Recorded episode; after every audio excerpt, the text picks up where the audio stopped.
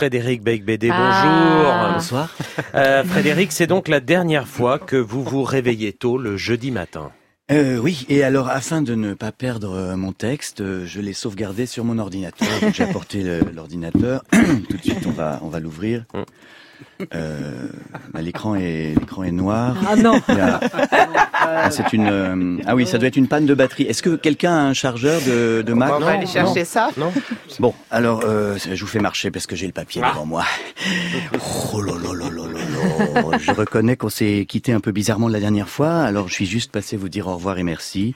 Nicolas, Léa, Claude, Sonia, euh, Augustin et tous les techniciens sans qui nous serions inaudibles. Ça a été un immense honneur pour moi de travailler euh, pour vous euh, pendant ces trois saisons, euh, même s'il faut reconnaître que l'horaire est un peu compliqué et que le verbe travailler est très excessif. Je prie les, les auditeurs de me pardonner ma désinvolture. C'est vrai que parfois je suis arrivé dans des états limites, mais en fait je jouais un personnage de fiction. Euh, je suis pas du tout ce branleur alcoolique dans la vraie vie. Demandez à tous ceux qui sont assis autour de cette table, Ouais, hein, ouais. ils vont pouvoir témoigner. Ah, C'est une rumeur. Ouais. Fausse. Mhm. Branleur, je sais pas, mais alcoolique. euh, Cette réputation est totalement alcoolique, usurpée. alcoolique, vous n'êtes Voilà. pas du tout alcoolique. Non, voilà, Non, merci. alcoolique, c'est Ah, celui non. qui ne tient pas l'alcool. Oui, et Frédéric le tient parfaitement. Bon, alors Voilà. voilà. merci, vous avez bien lu vos textes, ça sonnait très juste. Je voudrais aussi remercier la, la direction, c'était courageux de sa part d'avoir embauché, un humoriste non professionnel. Je n'oublierai jamais ce que m'a dit la patronne de France Inter, Laurence Bloch, euh, en me signant mon contrat en 2016. Toi, mon coco, t'as un physique de radio.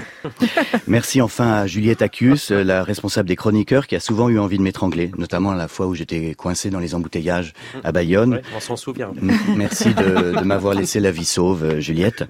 J'ai fait pas mal de métiers dans ma vie, euh, mais déconneur du jeudi à 8 heures du matin et sans conteste plus fatigant que critique littéraire du dimanche à 8 heures du soir. J'ai lu partout alors que ma dernière chronique était catastrophique et ça m'a embêté parce que je la trouvais pas du tout différente de la centaine d'autres que j'ai pu faire ici en toute liberté depuis trois saisons. Euh, ma première chronique en 2016, je sortais d'un bar sans avoir dormi et j'avais rien foutu. La dernière, je sortais d'un bar sans avoir dormi et j'avais rien foutu. On peut me reprocher beaucoup de choses, mais avouer une certaine cohérence dans la démarche.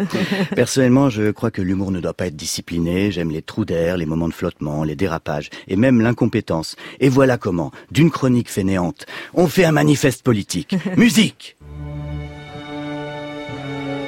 En vérité, mes frères et mes sœurs, je vous le dis, aujourd'hui nous devons tous ralentir notre rythme de vie pour survivre. La frénésie consumériste nous tue,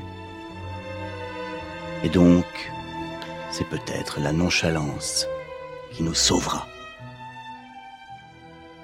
En conclusion, je crois avoir prouvé que trois minutes, parfois ça peut être très long, mais je peux vous assurer qu'avec vous trois ans, c'était bien trop court. Oh. Merci beaucoup, Tu vas nous Frédéric. Mais oui, pour ces trois années de, de, de travail intense, de délire. À bientôt.